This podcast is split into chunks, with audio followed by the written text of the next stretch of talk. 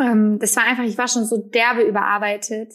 Ich war äh, tagelang schon, äh, habe ich nicht richtig geschlafen und ich bin nur zwischen Kleinkind auf dem Arm hergelaufen und das mittlere Kind, ich glaube, die war, war die schon, doch, die war im Kindergarten, also man ist nur irgendwie hin und her gelaufen, dazu der Shop, Weihnachtsgeschäft. Und ich war einfach übermüdet. Und ähm, ja, dann ist mir was Blödes passiert, äh, weil ich einfach so, so unvorsichtig war und habe mir dann halt damals zweieinhalb Liter kochendes Wasser auf meinen Körper gegossen. Hinz und Kunst, der Podcast. Inspirierende Persönlichkeiten, mutige Selbstständige und spannende Insights. Gespräche und Geschichten, die dich ermutigen, weiterbringen und motivieren, deine Träume zu leben. Mit Katharina Heilung.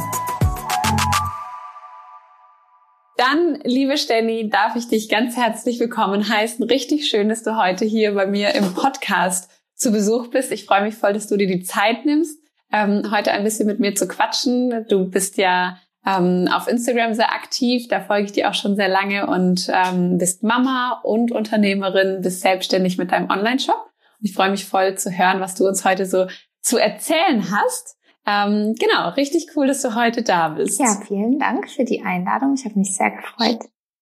Schön. Magst du dich vielleicht einfach zu Beginn mal ganz kurz vorstellen, so mit den harten Fakten? Ähm, wer bist du? Wo wohnst du? Ähm, was sind so Dinge, die du uns von dir berichten magst? Ja, gerne. Also ich heiße eigentlich Stefanie Grell, aber den Namen kennt keiner. genau, also alle kennen mich eigentlich unter Stenny oder Stenny. Und ich bin 29 Jahre alt und komme aus der Nähe von Paderborn. Bin verheiratet seit jetzt genau zehn Jahren. Ja, wer, wow. wer jetzt rechnen kann, weiß, wann ich geheiratet habe. und äh, wir haben zwei tolle Mädels, die sind sechs Jahre und drei Jahre. Genau, das sind so die harten Fakten. Richtig schön. Wir haben uns tatsächlich auch, habe ich jetzt vorhin noch mal kurz überlegt, ähm, wir haben uns ja vor drei mhm. Jahren mal, ziemlich genau drei Jahren mal getroffen das war in meinem ersten Geschäftsjahr damals und da war deine kleine nämlich frisch geboren so ungefähr. Kann das sein? Ja. Wann ist die geboren? Die war da, glaube ich, ein halbes Jahr oder neun Monate, also noch im Kinderwagen. Ah ja. Genau, die hast du dann noch mit dir rumgetragen, weiß ich noch. richtig, richtig cool. Das heißt, du bist also zweifache Mama, gleichzeitig aber eben auch selbstständig mit deinem Online-Shop. Ähm, da verkaufst du mega, mega schöne Papeterie zu den unterschiedlichsten Themen, die man so hat im Leben von Schule, Baby, Familie, Freundschaft, Glauben, alles Mögliche ist da so vertreten. Ähm, nimm uns doch mal mit so ein bisschen auf deine Reise, wie es dazu kam. Seit wann bist du selbstständig? Wie hat sich das alles so entwickelt bei dir? Ja, also selbstständig bin ich schon seit 2010. Als äh, Hochzeitsfotografin habe ich mich damals selbstständig gemacht. Mm, das war, ähm, ich kam aus dem Abitur und ähm, war mir erstmal noch nicht so sicher, was ich machen möchte, beziehungsweise wo.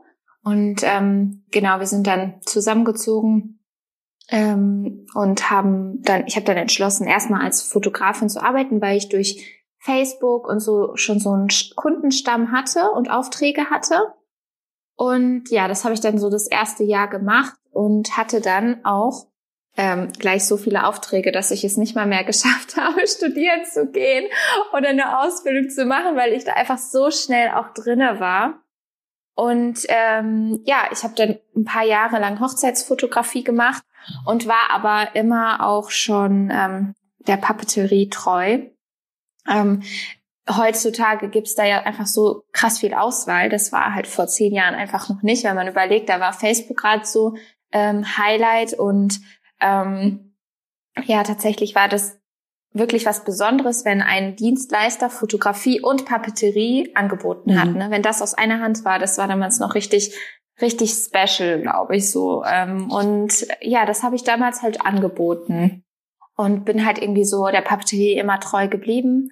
Ähm, als Fotografin zu arbeiten war mega. Es war wie meine persönliche Ausbildung. Also auf der einen Seite natürlich diese Selbstständigkeit zu lernen, worauf kommt es an. Das habe ich alles mit der Fotografie gelernt. Und gleichzeitig aber auch der Umgang mit Kunden, der Menschenkontakt, dieses ununterbrochene Arbeiten und alles. Also das war ungefähr so, was ich ähm, als meine persönliche Ausbildung nennen würde, auch wenn es jetzt nicht so eine offizielle Ausbildung war oder Studium. Ne? Ich bin trotzdem mhm. so da durchgegangen, nur immer schon als eigener Chef, wo du einfach nochmal ganz andere Sachen durchmachst, ne? Ja, und dann kamen die Kinder ähm, und habe dann noch zwei Jahre nochmal fotografiert und immer ähm, wirklich die Papeterie auch äh, gerade in den Wintermonaten und so auch gehabt. Und ähm, als ich dann mit meiner zweiten Tochter schwanger war, habe ich irgendwie gemerkt, dass die Fotografie klar unter anderem anstrengend ist. Klar, das war es immer, diese ganzen Wochenenden unterwegs zu sein. Aber ich habe auch gemerkt, dass da nicht mehr so mein Herz für schlägt und dass es mir immer schwerer gefallen ist. Und auch so zusammen mit dieser Konstellation als Mama war das einfach so ein, ah, es war, es hat sich nicht mehr so richtig angefühlt. Ich weiß nicht. Ähm, und dann habe ich ähm, beschlossen, ähm, als ich dann meine zweite Tochter äh, geboren habe, dass ich gar nicht mehr fotografiere. Erstmal, ich meine, ich weiß ja nicht, was noch so kommt im Leben, aber erstmal damit aufhöre. Und ähm, genau, dann die Papeterie weitermache. Und ich habe dann noch Hochzeitspapeterie noch mal ein Jahr weitergemacht, aber habe dann angefangen, mir diesen Shop aufzubauen. Einfach mal, ich habe dann einfach Postkarten ähm, gemacht und sie in den Druck gegeben. Ich glaube, das waren damals 30 Karten vielleicht. Die habe ich mich getraut zu bestellen, ganz ohne Budget. Nur das, was ich halt so von der Hochzeitsfotografie mhm. übrig hatte, habe ich dann einfach mal so 30 Karten, drei Motive. Ähm, die habe ich damals bei Davanda online gestellt und ja, die waren dann an einem Tag alle weg, weil ich eben wow. diese Reichweite bei Facebook schon hatte, ne? Mhm. Genau. Und gleichzeitig war aber Instagram, glaube ich, auch schon am Kommen. Und genau, das war so, das ging dann ganz gut. Und so habe ich mich immer wieder getraut, hm, was zu produzieren, es online zu stellen, aber noch so auf ganz, ganz, ganz niedrigem Niveau, weil ich eben diese Hochzeitspapeterie hatte, die mich einfach auch voll eingenommen hat. Ne? Ich meine, du kennst ja die Hochzeitsbranche mittlerweile auch so ein bisschen. Man ist einfach immer online, man muss immer antworten, egal ob es Sonntag ist, egal ob es 11 Uhr abends ist. Die, also so war ich zumindest, war auch vielleicht nicht immer richtig. Man war immer auf 100 Prozent. Und da ist das leider immer nicht ganz ähm, so leicht gewesen, jetzt noch so voll mein Ding durchzuziehen. Ne? Sozusagen, mhm. boah, ich hab Bock auf so eine Karte und so ein Heft oder so, ne? Und ähm, dann habe ich vor fast drei Jahren beschlossen, die Hochzeitspapeterie auch sein zu lassen. Das war eine gute Zeit, das war eine lehrreiche Zeit und in, da habe ich einfach immer mehr Mut bekommen, neue Sachen zu machen, mal Notizheft reinzustellen, mal Postkarten in den Shop zu stellen. Und so ist das dann, habe ich es aufgebaut und floriert und mich von diesen Kundenwünschen gelöst. Ne? Mhm. Also ich denke, das ist heutzutage wichtig und auch richtig gut und es war eine mega Zeit. Ich habe viel gelernt. Aber irgendwas war für mich der Punkt zu sagen, ich möchte nur noch das machen, was ich selbst auf dem Herzen habe, weil nur, ich kann nur die Botschaft, die ich auf dem Herzen habe, äh, transportieren, wenn ich die Sachen auch selber kreiere und keine Kunden mir da so reinfuschen, ne? Das war, mhm, absolut. Das, ja. das war einfach irgendwann für mich so dieser Entwicklungspunkt. Ähm, also hast du also, wenn ich dich kurz unterbrechen darf, hast du also deine Hochzeitspapeterie ähm, quasi komplett individuell auf Wunsch erstellt oder hattest du wie so Vorlagen und Stilrichtungen, die du den Paaren angeboten hast und dann haben die sich entschieden und gesagt, ich hätte gern hier das Florale oder das mit den Blättern. Ähm, wie hast du da gearbeitet? Stimmt, ähm, das war parallel. Also früher war, gab es nur die individuelle Papeterie und dann vor fünf Jahren ähm, habe ich dann halt der Wander, äh, habe ich auf der Wander mir einen Shop aufgemacht und hatte dann so, lass es vielleicht fünf, sechs verschiedene Designs sein, die sich Brautpaare aussuchen konnten. Das war natürlich easy, weil die hatten ein Design, die hatten nur leichte Kundenwünsche, ne? leichte Änderungen. Aber es war gleichzeitig schwierig, wenn die Kunden total was Neues daraus gemacht haben, aber gleichzeitig das ja bestellt haben. Also es ist halt mega Kommunikation hoch zehn. Ne? Also ich finde sowieso, man mhm. muss kommunikativ sein, um so einen Job zu machen. Ne? Und äh, genau, es gab halt beides. Und es gab halt dieses individuelle Paket, wo es dann wirklich von der Schriftart bis hin zu jedem Punkt Format, Papier, wirklich alles durchgeplant war. Und dann gab es halt noch die äh, paar, die es im Shop gab und wo dann auch Kunden, die mich vielleicht noch nicht so kannten, sie dann so wirklich über der Wander auch darauf gekommen sind. Ne? Das war eine super mhm. Plattform damals, finde ich. Also das. Wie hast du denn am Anfang deine ganzen Kunden generiert? War das so klassisch Mund-zu-Mund-Propaganda, dass aus dem einen Auftrag der nächste kam? Oder sind die Leute über Facebook auf dich aufmerksam geworden? Wie ist es damals so entstanden? Ähm, ich glaube, das war wirklich zu 90 Prozent Mundpropaganda. Es war einfach, ich habe die Cousine fotografiert, dann hat die Cousine im nächsten Jahr auch geheiratet. Ich war ja auch gerade, ich war ja so die letzten zehn Jahre auch komplett in diesem Alter, wo irgendwie alle um mich herum geheiratet haben. Und irgendwie ist das einfach so, irgendwann kannten mich halt viele und dann erst hier in der Gegend und dann wurde es irgendwie Richtung Frankfurt, Richtung Hannover, so in alle Richtungen so verteilt.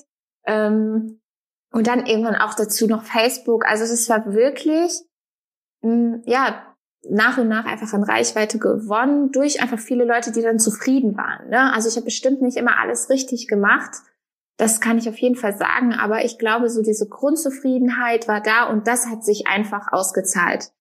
Ähm, mhm. Das, also wenn ich zurückblickend schaue, zurückschaue, würde ich wirklich sagen, das ist eins der wichtigen Sachen, dass die Leute zufrieden sein müssen, damit sie dich auch weiterempfehlen. Weil wenn ich jetzt heirate, frage ich ja in erster Linie, ähm, du hast geheiratet, du hattest tolle Einladung. Warst du zufrieden? Wer hat sie gemacht? Ich möchte genau die gleichen. Ich möchte nicht noch zehn Jahre rumsuchen und äh, ein Experiment wagen. Wer könnte das machen? Ich möchte einfach die, mit der du zufrieden warst. Ne? Mhm. Und das ist durch Instagram, glaube ich, jetzt noch viel, viel wichtiger geworden. Ja, ja, total. Aber hast du, also ich glaube, man könnte denken, wenn man dich jetzt so reden hört, du hast, oder auch wenn man schaut, was du so gemacht hast, du hast bestimmt eine Mediengestalter-Ausbildung oder ein Grafikdesign oder irgendwie sowas gemacht. Hast du dir das alles selber beigebracht? Ähm, also nicht nur vom Designaspekt, von der Gestaltung her, sondern auch eben vom technischen Aspekt. So eine Einladung am Computer zu designen, in InDesign stelle ich mir vor. Ähm, das muss man ja auch irgendwie lernen oder sich zumindest selber beibringen eben. Woher hattest du da deine Expertise? Äh, genau, also ich habe wirklich alles von vom ersten Punkt bis hin zum letzten Punkt ähm, komplett selber beigebracht. Ich war tatsächlich einfach so schon so ein Teenager. Ich saß mit 15 am Laptop und habe irgendwelche Sachen kreiert und habe Schülerzeitungen ähm, zusammengestellt, anstatt draußen zu sein oder klar, ich habe mich auch mit Freunden getroffen. Aber ich war einfach schon immer so dieser kleine Nerd wahrscheinlich, ähm, der einfach im Design aufgegangen ist. Ne? Ich, war so froh, dass ich was gefunden hatte, wo ich so aufblühen konnte. ich weiß noch, ich habe ähm, ich war nicht so gut im Bio und äh, im Abitur musste ich dann äh, ja trotzdem hab, musste ich Bio noch weiter wählen und dann ähm, war ich, also ich weiß nicht, ich stand bestimmt auf vier Minus oder so. so jetzt mal ganz ehrlich. Und ähm, dann sollten wir so eine Präsentation machen oder ein Referat und ich habe es einfach jedes Mal rausgehauen mit einer guten Pr äh, Präsentation ich weiß es einfach noch, weil das so, das war, für mich gab das so voll den Kick, ne? Weil die hat gesagt, inhaltlich hätte, müsste ich dir eine drei geben. Aber das, was du hier ein, als, als, ich weiß nicht, ob das, das war nicht PowerPoint, irgendeine Präsentation halt, ne? Was du gemacht hast, dafür hast du einfach eine 1 plus verdient. Was mache ich jetzt? Ne? Weil das war einfach überdurchschnittlich für das, was, was die anderen mhm. Schüler mhm. gemacht haben. Dafür war ich in anderen Sachen aber überhaupt nicht gut. Ne? Ich habe das einfach sehr, sehr früh erkannt, dass ich in so Sachen Ästhetik und Design einfach immer schon einfach es ging einfach aus der Hand. Ich habe dafür nicht viel gemacht und so war mhm. das auch. Ähm, ich habe mich, ich arbeite tatsächlich noch mit Photoshop. Ich weiß, dass viele, die das beruflich machen, mir dann immer gleich an den Kopf fassen. Was machst du da? Aber ich habe da einen Weg gefunden. Ne? Ich bin da total autodidakt. Ich bin da total auch unkonventionell an die Dinge rangegangen. Und manchmal ist das halt voll gut. Ich glaube, hätte ich es studiert oder so, was jetzt nicht heißt, dass man es nicht machen sollte. Ne? Ich finde, die Zeiten haben sich auch ja nochmal total geändert. Ne? Und das Business floriert so sehr, da musst du einfach wissen, was du tust. Ähm, aber ich glaube, das hat mir damals am Anfang so eine so was richtig richtig Gutes gebracht, dass ich unkonventionell daran gegangen bin, ganz frei von allen Regeln, die dir all deine Chefs oder deine deine ähm, Professoren in der Uni oder so sagen. Ne? Ich habe es einfach gemacht, wie ich es wollte. Und ähm, das war, glaube ich, der richtige Zeitpunkt dafür. Ne? Obwohl ich heute natürlich öfters mal denke, wäre schon cool, wenn ich das und das noch beherrschen würde. Aber ich habe jetzt bin jetzt schon an so einem Punkt, wo ich eben auch andere ähm, mit einbeziehen kann, wo ich mir Hilfe holen kann, wo ich die finanzielle Möglichkeit habe, vielleicht auch mal nochmal einen Grafiker dazu zu holen, um das einfach alles so, ja, so auf professionell wie möglich eben genau, umzusetzen. Genau, ja, ne? ja. Weil es gibt ja immer irgendwie gerade so in diesen Adobe-Programmen, ich habe es jetzt auch kürzlich erst wieder erlebt, es gibt immer ein Workaround. Also du kannst auf unterschiedlichsten Wegen zum gleichen Ergebnis mhm. kommen, optisch. Aber von der technischen Seite ist es dann eben nicht immer richtig oder nicht immer sinnvoll irgendwie so, ne? Du kannst entweder, keine Ahnung, Textfelder 30 Stück aufziehen oder du machst es halt alles in einem. Und dann, je komplexer die Projekte werden und je anspruchsvoller irgendwie die ähm, Ansprüche eben an so eine Datei sind, desto leichter ist es, je mehr man weiß. Aber ja. Ja, definitiv. Ich glaube wirklich, man kann sich das oder man muss es sich sogar fast, finde ich, selber beibringen, weil einfach nur einen Kurs zu besuchen. Ich hatte in der Uni so ein bisschen die Grundlagen von InDesign und Photoshop. Aber wenn du es nicht benutzt und kein Projekt hast, wo du das wirklich brauchst, dann kannst du es am Ende halt auch nicht. Deswegen finde ich, ist es echt immer am besten, wenn man sich einfach da selber reinfuchst. Richtig spannend. Wie hast du dann angefangen auf, da, auf der Wander? Hast du ja deinen Shop eröffnet, hast du gesagt. Woher wusstest du, wie man das macht? Hm. Ich fand, der Wander war relativ selbsterklärend und sehr, sehr gut und simpel aufgebaut. Du hast hier dein, äh, du öffnest der Wander, fügst da ein Foto zu, da machst du die Artikelbeschreibung. Das war alles eigentlich idiotensicher, finde ich. Und ähm, natürlich total, also weniger komplex als jetzt so ein eigener Online-Shop. Das ist wirklich ähm, eine mega, mega gute Plattform gewesen. Heute gibt's ja Etsy. Ähm, ich habe auch angefangen auf Etsy, ähm, habe aber gemerkt, dass ich von der Wanda sehr verwöhnt war. Erstens mega Reichweite, weil es einfach nur der deutsche Markt war. Ähm, und es war einfach wirklich idiotensicher und ähm, vor allem allen Regeln Deutschlands entsprechend. Ähm, ich weiß jetzt nicht, wie es die letzten Jahre auf Etsy dann äh, sich entwickelt hat, aber ich weiß, als ich es vor drei Jahren mal ausprobiert habe, ich glaube drei oder vor zwei Jahren, ich glaube zwei erst, ne? Ja, zwei. Da ähm, habe ich gemerkt, nee, es ist nicht wieder Wander und habe dem ein bisschen hinterher getrauert. Aber ich habe es als Chance genutzt und bin, ähm, also der Wander hat seine Türen geschlossen und zum 1. September, ist ja jetzt quasi genau zwei Jahre her, 2018 habe ich dann meinen Online-Shop eröffnet. Ja. Und von dieser ganzen administrativen Seite her, hattest du da Hilfe oder Beratung, weil zu so einem Online-Shop ähm, gehört ja nicht nur das Einrichten der Verkaufsplattform, sondern ähm, ganz schnell steht man auch vor der Frage einerseits eben AGBs, Datenschutz, Pipapo und dann aber auch Buchhaltung, steuerliche Fragen, ähm, wie viel Umsatzgewinn darf ich machen, wann muss ich was wie versteuern. Ähm, ich finde da, also mir ging es zumindest damals so, dass ich so dachte, wow, davon habe ich gar keine Ahnung. Eigentlich möchte ich doch nur ein paar Postkarten verkaufen. Ähm, wie hast du dich da informiert oder was waren da so deine Berater? Also diese ganzen steuerlichen Geschichten kannte ich ja schon, weil ich ja schon lange selbstständig war. Das war für mich gar nicht so ein großer Umschwung, ähm, nur dass es im Nachhinein dann, wo der Shop gewachsen ist, einfach mehr wurde. Da habe ich aber dann auch an, zum richtigen Zeitpunkt dann auch gesagt, Nein, es war der falsche Zeitpunkt. Ich habe viel zu spät in der Hinsicht Hilfe geholt. Ähm, ich habe jetzt mittlerweile einen Buchhalter, dem ich alles anvertrauen kann, der Einsicht auf meine Rechnungen hat, auf meine Ausgaben, sowohl auch als, als äh, auf meine Einnahmen, der alles ähm, in der Hand hat und mir dann zum Beispiel auch im September sagen kann, du, das ist dein aktueller Umsatz, äh, was macht Sinn? Investieren wir nochmal in einen neuen Laptop oder investieren wir in das? Oder äh, geh auf die Bremse, mach vielleicht einfach den Dezember doch zu oder mach eine kleine Shoppause. Mhm. Genau, einfach so wie so ein Berater damit auch, ne? Das äh, würde ich ab einer bestimmten Größe schon sagen. Früher war das anders, wenn du zehn Brautpaare hast, daran hast du an einem Brautpaar recht viel verdient, hast aber nur zehn Rechnungen beispielsweise, ne? Jetzt mhm. ist es ja so, ich habe für jede Postkarte und jeden, äh, jede Kleinigkeit habe ich eine Rechnung, das läppert sich. Das, äh, da, das schafft man irgendwann nicht mehr allein, obwohl man wirklich heutzutage so gute Dienstleister auch online hat. Ne? Dann ähm, genau habe ich mich für ein Shop-System entschieden. Bei mir war das jetzt Shopify. Ich habe das auf Empfehlung von meinem Bruder gemacht, weil der in dem Beruf auch arbeitet. Ähm, und habe genau Shopify gemacht, habe ähm, auch relativ gut reingefunden. Ich finde, das ist auch so ein System. Ähm, ich habe es jetzt, kann es jetzt nicht mit anderen vergleichen, aber ich finde, das ist wirklich auch gut gemacht, dass du mit ein bisschen Know-how dich auch sehr gut zurechtfinden kannst. Und dann gibt es ja noch diese kleinen Details, die, die du dachtest, hm, wie komme ich denn jetzt, dass da das und das steht oder so oder so was ändere. da äh, bin ich auch auf jeden Fall als ähm, ja jemand, der das nicht gelernt hat, auch auf meine Grenzen gestoßen. Und da hatte ich dann Gott sei Dank meinen Bruder, der mir dann ähm, mit unter die Arme gegriffen hat, der einfach dafür gesorgt hat, dass, dass es am Ende auch alles professionell läuft. Und dann gibt es ja noch die Richtlinien, AGBs und Co. Mm. Und das Problem ist da, dass sich auch schnell mal was ändert, ne? Dass man da voll auf der mhm. Hut sein muss. Und das finde ich auch ein bisschen schwierig. Aber auch da bin ich immer im Kontakt mit meinem Bruder. Außerdem gibt es On äh, Online-Anwälte, die man nutzen kann. Ähm, da ist eigentlich auch, wenn man möchte, alles vorbereitet und das empfehle ich auch, weil ich immer wieder auf Shops stoße, wo ich sage, wow, okay, ich glaube, die haben sich noch nie damit beschäftigt.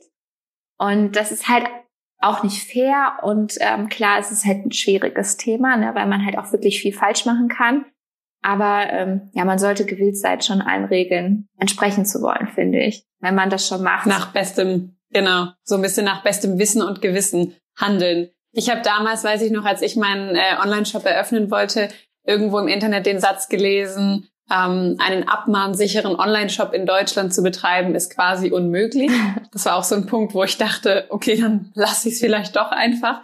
Ähm, aber wie du sagst, ich glaube echt, es gibt inzwischen super viele Berater und Hilfsplattformen, wo man sich schon so seine Hilfe holen kann. Aber ich glaube, das ist auch so ein Punkt. Ähm, ich glaube, viele stellen sich das vielleicht so ein bisschen romantisch vor, könnte ich mir vorstellen, so einen Online-Shop zu betreiben. Es sieht so perfekt aus. Ich finde auch, wenn man dir auf Instagram folgt, dann hat man so das Gefühl, mega cool. Die hat zwei Kinder, die hat eine Familie, die hat ihr eigenes Haus. Das heißt, sie hat einen Haushalt auch zu machen.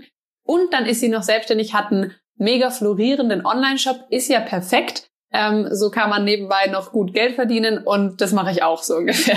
Ähm, kannst du uns irgendwie verraten, was vielleicht so Punkte sind, die man auf den ersten Blick gar nicht sieht und gar nicht bedenkt, ähm, die eben auch dazu gehören, so einen Online-Shop zu betreiben? Vielleicht so Sachen, die du am Anfang auch nicht wusstest und die dir dann klar geworden sind?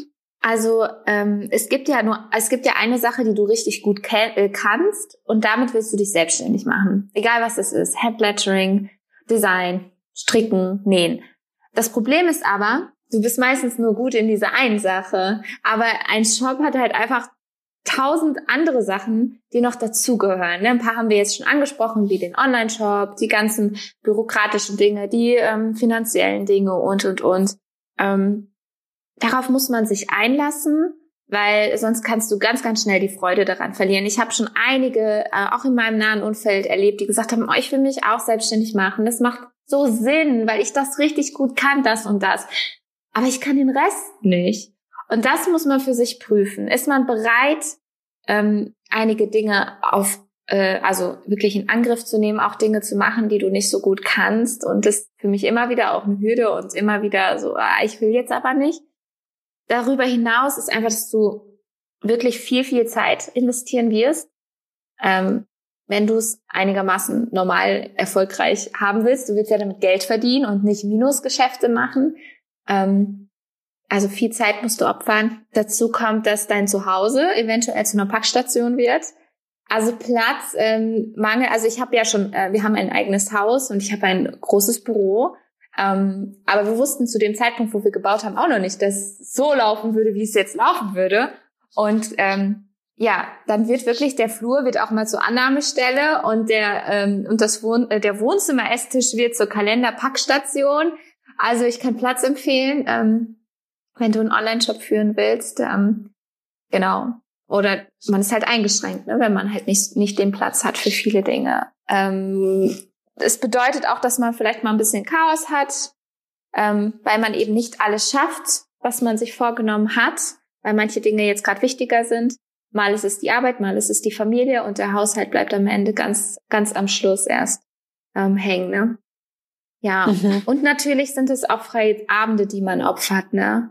Also gerade so auf Hochzeit, äh, an Hochzeiten wie Weihnachtssaison, ist es halt viel, viel schwieriger, ähm, seine Zeit einzuteilen, weil du weißt, du hast 300 Bestellungen offen.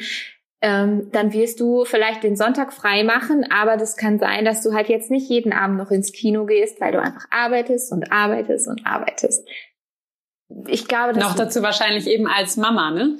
Ähm, du hast ja eben auch noch deine Kids, um die du dich kümmerst. Die sind jetzt, glaube ich, im Kindergarten und in der Schule sogar die große, oder? Genau, erste Klasse. Ähm, wow.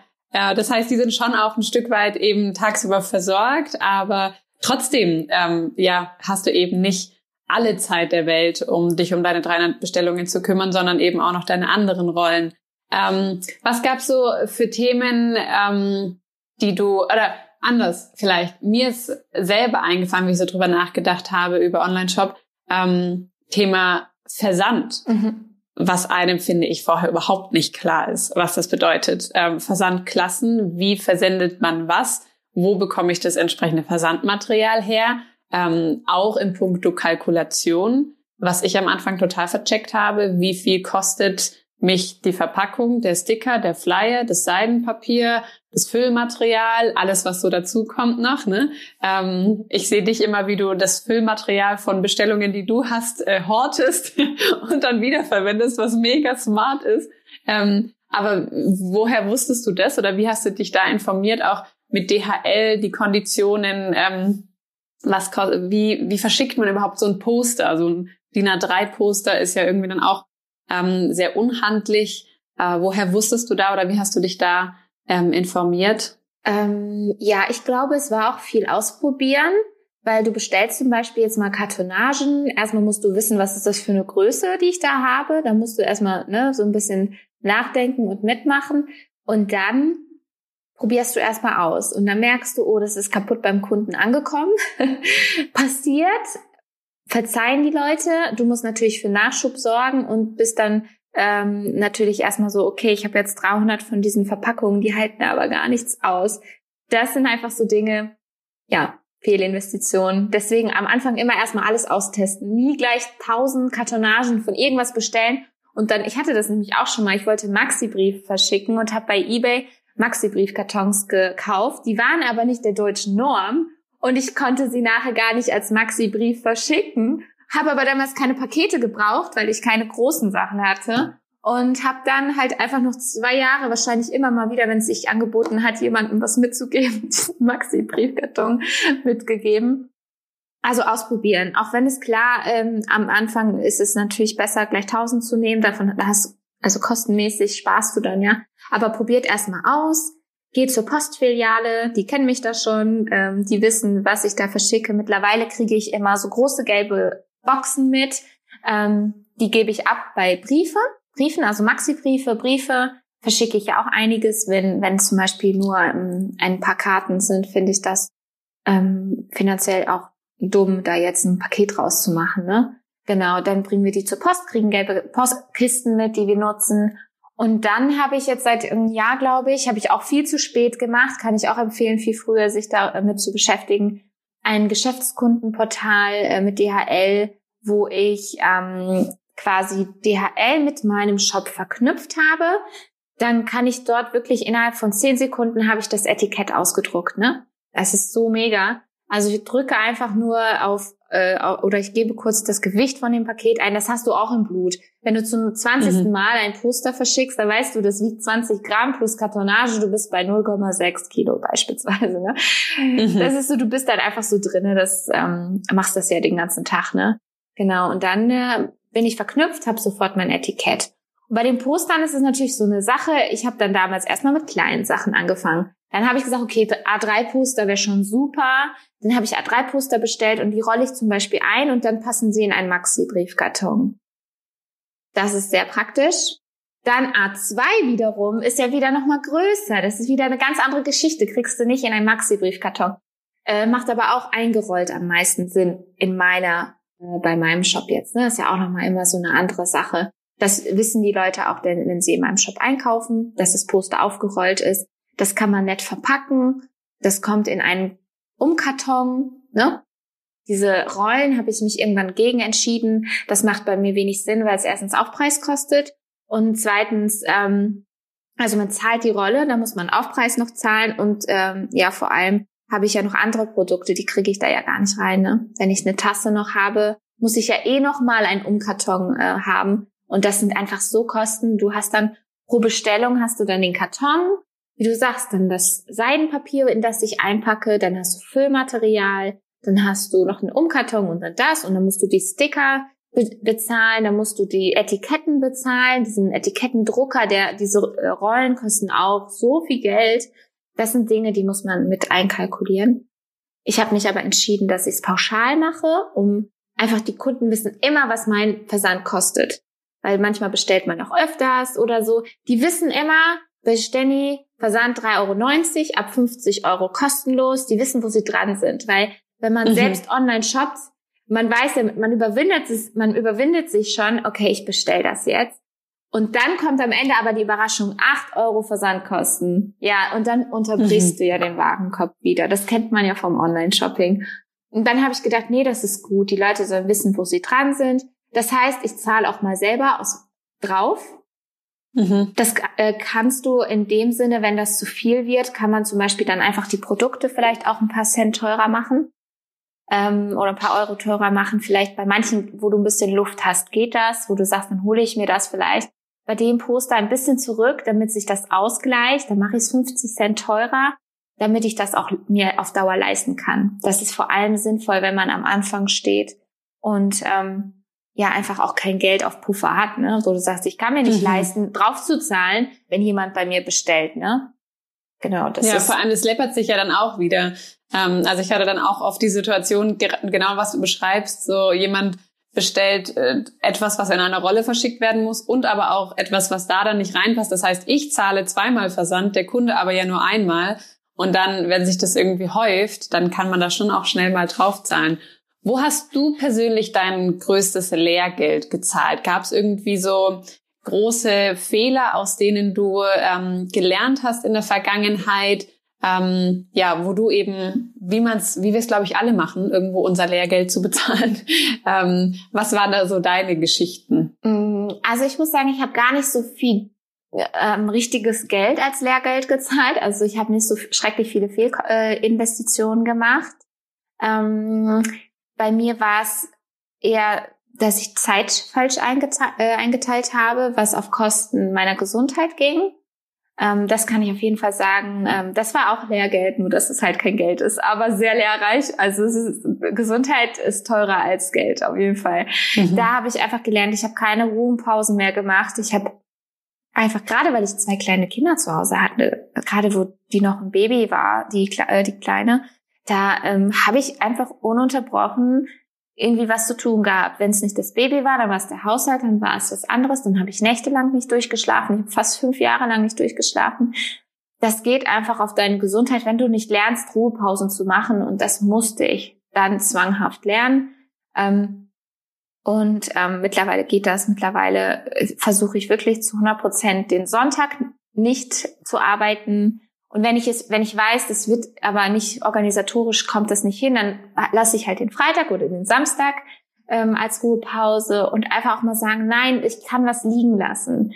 Es gibt Dinge, die sind jetzt wichtiger, als dass der Kunde jetzt wirklich innerhalb von drei Tagen sein Paket bekommt, aber mein Kind liegt mit Fieber im Bett. Das sind Entscheidungen, die du immer zwischen Mama und ähm, Geschäftsfrau entscheiden musst. Aber natürlich wiegt das Kind da deutlich schwerer, finde ich, als Geschäftsraum. Trotzdem willst du ein erfolgreiches Geschäft aufbauen. Und das kannst du, wenn du dir das zu sehr zu Herzen nimmst, alles und so, und keine Hilfe hast und nie Hilfe in Anspruch nimmst, dann kann das halt zur Belastung werden. Und dann kann es sein, dass entweder dein Geschäft zerbricht oder deine Familie zerbricht oder du zerbrichst. Und bei mir mhm. war es so, dass ich zerbrochen bin. Ja? Also ich sage, ich glaube, es gab einen Punkt in meinem Leben, wo ich kurz vor dem Burnout stand. Ähm, bin sehr froh, dass es dann für mich eine Zwangspause gab und ähm, ich da lernen durfte und jetzt mit so einer Leichtigkeit dabei bin. Also ich liebe meine Arbeit, ich liebe es aber auch die Zeit mit den Kindern und mittlerweile funktioniert das. Aber das Problem ist, die ersten Jahre, da arbeitest du einfach so schrecklich, schrecklich viel. Ne? Also ich kann wirklich empfehlen, das ist aber jetzt nur aus meiner Sicht und das muss natürlich jeder selbst entscheiden, dass man sich entweder vor den Kindern selbstständig macht, dass man sagt, ich baue mir erst was auf und dann, also ich hatte mir auch schon durch die Hochzeitsfotografie hatte ich ja auch schon was aufgebaut, ne? Deswegen war es jetzt nicht so, dass es gleich die ersten Jahre waren, ne? Ähm, genau, und dann bekomme ich Kinder. Oder man sagt, ich habe gerade ein Neugeborenes und ein Zweijähriges.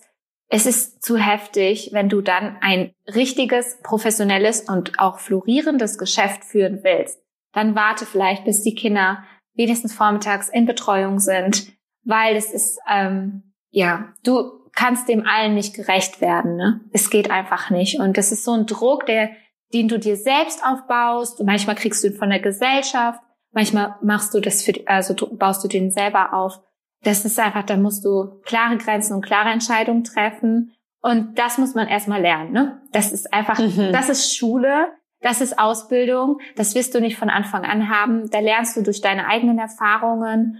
Ähm, ja, du bist selbstständig. Das heißt, ja, das heißt, du hast so äh, quasi durch dein, deine körperliche Grenze, die dir aufgezeigt wurde, das gelernt oder was war so der Wendepunkt? Was ist passiert, ähm, dass du eben für dich neu priorisieren konntest und neu eben strukturieren, was ist jetzt, was hat Priorität ähm, und wie strukturiere ich meinen Alltag eben? Genau. Was ist da passiert? Ach so, die Geschichte, was, was genau passiert mhm. ist. Also wenn du es erzählen ja, magst. Also ich bin da ganz offen, weil es gehört zu meinem Leben und ähm, genau, ist, ich habe, ich hatte damals einen blöden Haushaltsunfall. Ähm, das war einfach, ich war schon so derbe überarbeitet. Ich war äh, tagelang schon, äh, habe ich nicht richtig geschlafen und ich bin nur zwischen Kleinkind auf dem Arm hergelaufen und das mittlere Kind, ich glaube, die war, war die schon, doch, die war im Kindergarten, also man ist nur irgendwie hin und her gelaufen, dazu der Shop, Weihnachtsgeschäft. Und ich war einfach übermüdet. Und ähm, ja, dann ist mir was Blödes passiert, äh, weil ich einfach so, so unvorsichtig war und habe mir dann halt damals zweieinhalb Liter kochendes Wasser auf meinen Körper gegossen. Also ich habe es nicht gegossen, es ist einfach umgekippt, die Schüssel. Ne? Also nicht, dass man denkt, ich habe das extra gemacht. Nee, auf keinen Fall das war schon heftig. Also ähm, das hat mich ausgebremst. Das Interessante ist, ich erinnere mich daran, ähm, klar, man ist dann erstmal Panik, man versucht dann erstmal, keine Ahnung, was ich da halt alles gemacht habe, mich dann in die Badewanne gesetzt und das und mit lauwarmem Wasser mich warm zu halten und auf den Notarzt gewartet. Und mein Gedanke war, okay, der Notarzt kommt jetzt, gibt mir erstmal Schmerzmittel und dann liege ich hier ein Wochenende und dann Montag mache ich weiter. Das war für mich ganz klar, weil das war mein Leben. Du machst, du machst, du machst. Es gibt keine Pausen. Und dann sagt der Typ so, du kommst jetzt erstmal nach Dortmund ins Krankenhaus, auf die Intensivstation. Okay, und dann komme ich da hin und frage so, ja, wie lange bleibe ich denn hier? Also ich hatte mega Schmerzen, aber das, dieses organisatorische, das ist, das kannst du nicht ausschalten. Ne? Also das heißt, ich saß da voller Schmerzen kurz vor der OP von der Transplantation und meine Frage war, wann komme ich denn hier raus? Ich muss arbeiten. Ne? Ich hatte damals ein neues Produkt gelauncht und zwar meine erste Babymeilensteine. Und die habe ich gerade auf Vorbestellung reingehabt. Ich hatte 100 offene Bestellungen und wollte sie jetzt die nächste Woche rausschicken. Das heißt, ich hatte 100 Kunden, die auf meine Produkte warten.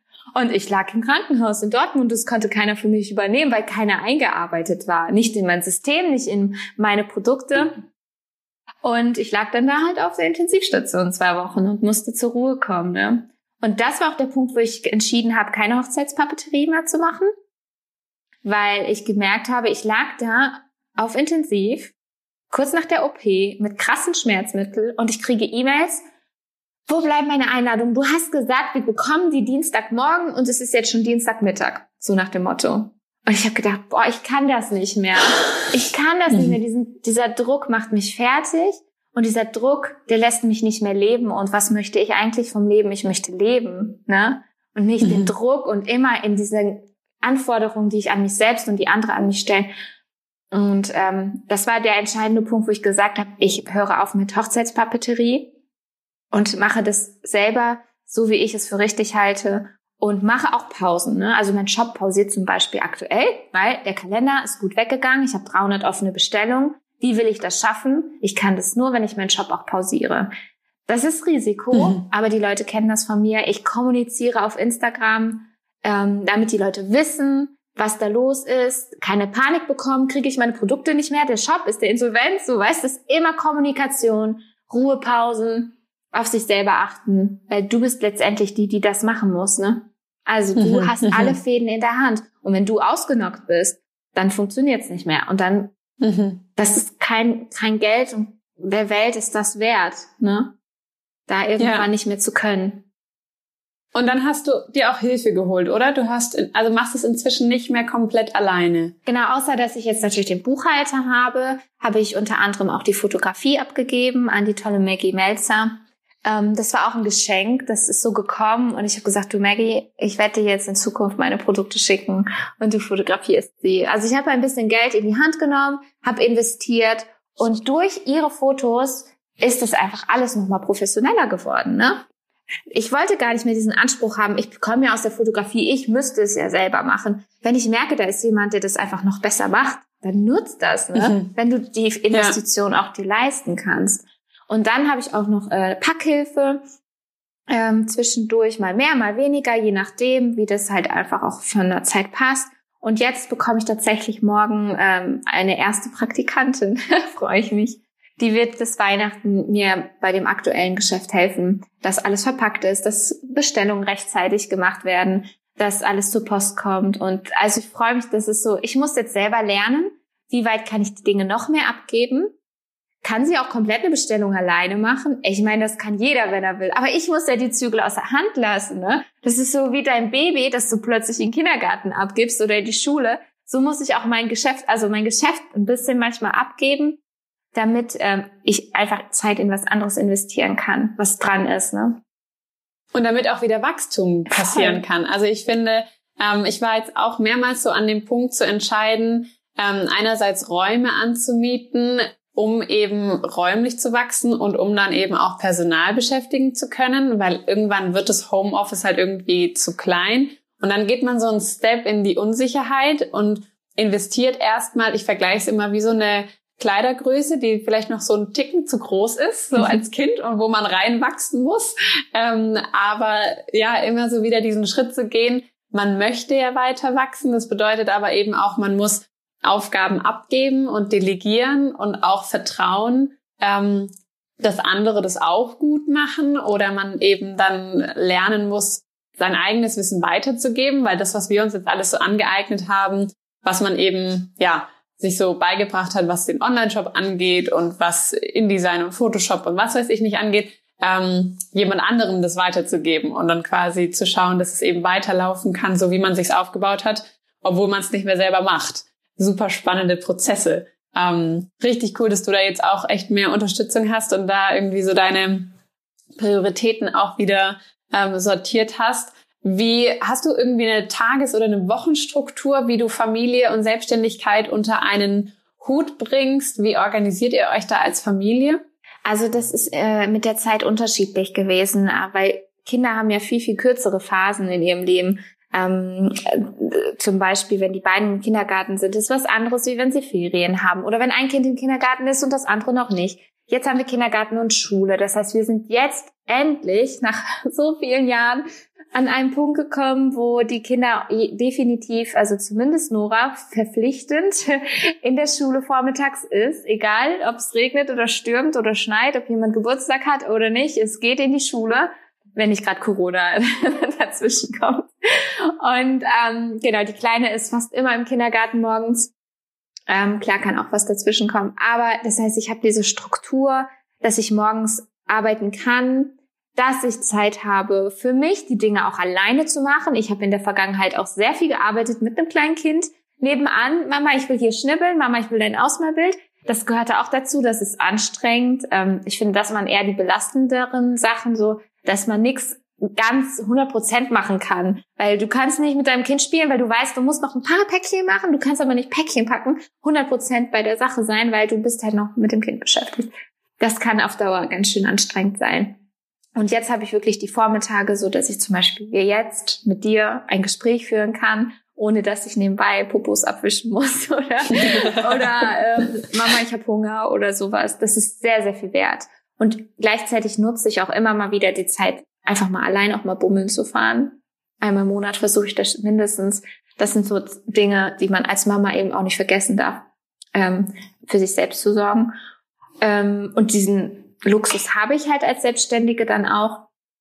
Ja, und ähm, dann hole ich die Kinder ab und dann fängt der Alltag mit den Kindern an. Ich muss Essen kochen, ähm, ich muss aufräumen, ich muss Wäsche waschen, ich habe das oft mit den Müttern ähm, so um mich herum, die sagen, ja, hä, ist doch alles voll easy peasy, weil morgens mache ich die Wäsche, mache ich den Haushalt, wenn die Kinder kommen, ist alles gewischt, geleckt, gekocht. Das habe ich nicht.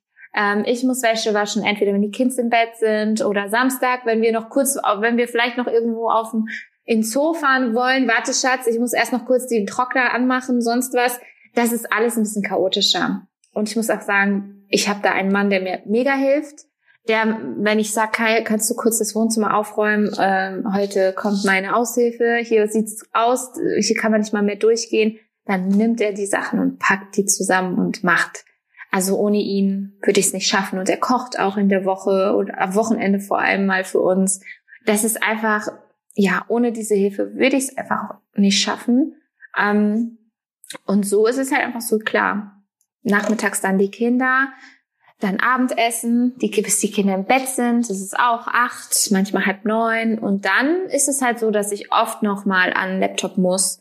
Nicht mehr so viel wie früher. Also es gab Jahre, da hat mein Mann gesagt, ich weiß gar nicht, wie es ist, mit den Film zu gucken, weil der Film lief zwar, aber Laptop auf dem Schoß. Ähm, Leute, Achtung, ihr macht euch damit den Nacken kaputt. ich sag's euch nur, ich bin jetzt seit zwei Jahren in der Physiotherapie, macht auch keinen Sinn, was ich da gemacht habe. Also ähm, Auszeiten machen, definitiv, und nicht jeden Abend ähm, gekrümmt vorm Laptop sitzen und die Filme nur nebenbei gucken. Gönnt euch mal den Abend, auch mal den Film richtig anzugucken. Das musste ich erst mal lernen, mhm. dass ich einen ganzen Film gucke, ohne dass ich nebenbei am Handy oder am Laptop sitze, weil ich konnte das gar nicht mehr. Das geht mittlerweile, ne? Aber sonst muss ich halt die Bestellung meistens abends machen. Da habe ich dann noch den Kopf, da bin ich kreativ. Also ich habe selten ein Design, das ich morgens mache. Also, es, also meine Designs sind zu 99 Prozent auf dem Sofa ähm, am Abend, wenn Musik läuft oder wenn ein Film läuft, entstanden. Das ist wahrscheinlich gibt mir das so den Flow. Ich weiß es nicht. Ja, absolut. Für so Designs muss man ja irgendwie auch ein bisschen in der Muße sein und ähm, genau, wie du sagst, so diesen Flow finden.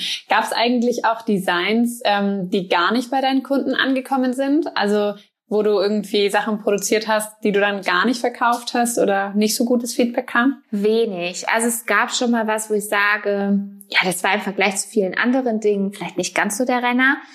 Deswegen mache ich das bis heute. Klar, die Auflagen sind ja schon deutlich größer geworden, aber wenn ich, vor allem wenn ich einen neuen Stil mache, wie zum Beispiel mein neuer Kalender Leben in Fülle, ist ja wieder ganz, ganz neu. Also so einen Stil hatte ich in dem Sinne noch nicht. Ich versuche, meine Kunden darauf vorzubereiten. So, die wissen Ständy-Kalender, ich will unbedingt einen Ständy-Kalender, aber ich weiß noch gar nicht, welcher Stil das ist. Also versuche ich schon im Laufe des Jahres, weil den mache ich ja schon März, Mai, April irgendwie da die Ecke, fange ich schon an, äh, mir ein Konzept zu überlegen das heißt, ich versuche die Leute schon darauf vorzubereiten, indem es vielleicht schon mal eine Postkarte in diesem Stil gibt und gucke, wie, hm, wie kommt das so an? Das ist erstmal wenig. So erstmal vielleicht dann so 50, 100, plötzlich 150 und so steigert sich das. Auf einmal merken die Leute, oh, das ist cool, das hat meine Freundin sich gekauft.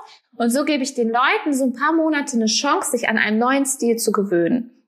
Weil ich finde es einfach, für mich ist mega, dass ich mich stilmäßig auch aus äh, komplett äh, ausprobieren kann. Mal ganz schlicht, mal mega bunt. Also mal ja, Vintage gab's eine Phase, darüber bin ich voll weg, dann mache ich jetzt was Neues, was Skandinavisches, mal in diese Richtung, mal in diese Richtung. Das ist cool, aber du kannst die Leute damit total überfordern.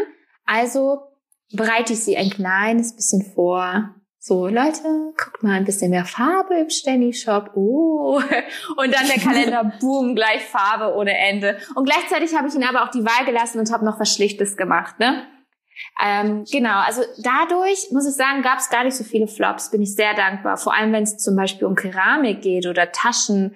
Wenn du da äh, einfach 100, 150, 200, 300, 400 bestellst und die kommen nicht an, dann ist es blöd. Also auch beim Kalender bestelle ich meistens erstmal nur, bei dem großen habe ich 200 bestellt, bei dem kleineren erstmal 300. Die waren sofort weg, dann weiß ich, hey, ich kann mehr bestellen. Ne? Das sind auch ähnlich wie mit den Kartonagen. Ähm, klar macht es Sinn, größere Auflagen zu bestellen, weil du ja dann Kosten hast, aber es bringt auch nichts, wenn du 1000 Euro in Tassen bestellst, äh, investierst und dann bestellt die keiner. Ich meine, was, was willst du denn dann mit den Tassen machen, ne? Ja. Deswegen. Ganz genau. Ja. Ähm, klar, einfach ausprobieren. Und mittlerweile kenne ich die Kunden jetzt relativ gut. Ne? Also Neues probiere ich aus und Altes weiß ich halt, was gut ankommt und was nicht. Ne? Mhm. Sehr, sehr schön, Stanny. Äh, Stanny. Stanny, äh, Stanny. Jetzt habe ich zum Abschluss noch eine äh, Frage an dich. Und zwar, du kommunizierst hier ganz viel auf Instagram. Da bist du sehr aktiv und erzählst auch immer, finde ich, sehr offen so über deinen Alltag und was du so tust. Ähm, du postest zu verschiedenen Themen aus dem Leben, aus dem Business, äh, Familie und was eben so dazugehört. Ähm, und auch deine Karten und Produkte tragen ja immer noch eine Botschaft. Auch ich habe schon bei dir bestellt und dann steht auch immer so da, share the love. Ähm, was ist so eine Botschaft, wenn du dir aussuchen könntest, die eine Botschaft, die bei deinen Kunden ankommt, ähm, die die Menschen sich merken, keine Ahnung, wenn du in 50 Jahren äh, vielleicht keine Postkarten mehr machst oder so, wer weiß, was soll man dann, wie soll man sich an dich erinnern? Was möchte, was möchtest du für eine Botschaft in die Welt raustragen? Ähm, ich glaube, ich habe nicht so eine gezielte Botschaft, aber ich habe ein Motto und ich glaube, mein Motto ist einfach Ermutigung. Ähm, es gibt so viel, es gibt entweder gutes Design mit Nonsense, wo du sagst, ist das Kunst oder kann das weg? ähm, und es gibt vieles Gutes mit hässlichem Design. mhm. ähm, und ich habe einfach versucht, es zu kombinieren. Ich versuche ermutigende, wertvolle, mit Inhalt Produkte zu produzieren, die aber einfach auch zeitgemäß und cool aussehen. Und ich glaube, es ist jetzt nicht eine einzige Botschaft, die ich habe. Klar, share the love. Ist einfach Liebe, klar. Liebe, egal in welche Art und Weise das jetzt ähm, ist. Aber ich glaube, das ist so diese Grundvoraussetzung. Ich möchte mit dem, was ich da ähm, verkaufe, einfach immer ermutigen. Ermutigung zum Leben, zum Lachen, zum Ehrlichsein, zu sich selbst, sich selbst zu lieben, seine Kinder zu lieben, den Kindern als Botschaft mitzubringen, du bist geliebt. Ähm, ja, ich denke, damit würde man mich, glaube ich, auch verbinden. Wenn man zurückblickt, dann ist es immer, Stenny hatte keinen blöden Spruch, äh, den, der keinen Sinn gemacht hat, so Stenny hatte immer Mehrwert und das, das ist auch meine Hoffnung, also das ist auch mein Wunsch, ne, dass immer was mit Mehrwert ist und ich merke auch, je größer mein Shop wird, desto mehr kann ich Produkte auch mit Mehrwert machen, intensiver in ein, in ein ähm, Thema eintauchen, wie zum Beispiel jetzt aktuell haben wir das Magazin Burnout von Sonja Schlittenbauer im Shop, wo ich sage, das ist Ermutigung pur, das ist, das hilft den Menschen. Wenn sie ein Poster sehen und da drauf steht einfach ein Bibelvers oder ein Spruch, dann können die dadurch ermutigt werden und es sieht nicht nur schön aus, ne? Also das ist einfach so, ja, das bin ich halt, ne?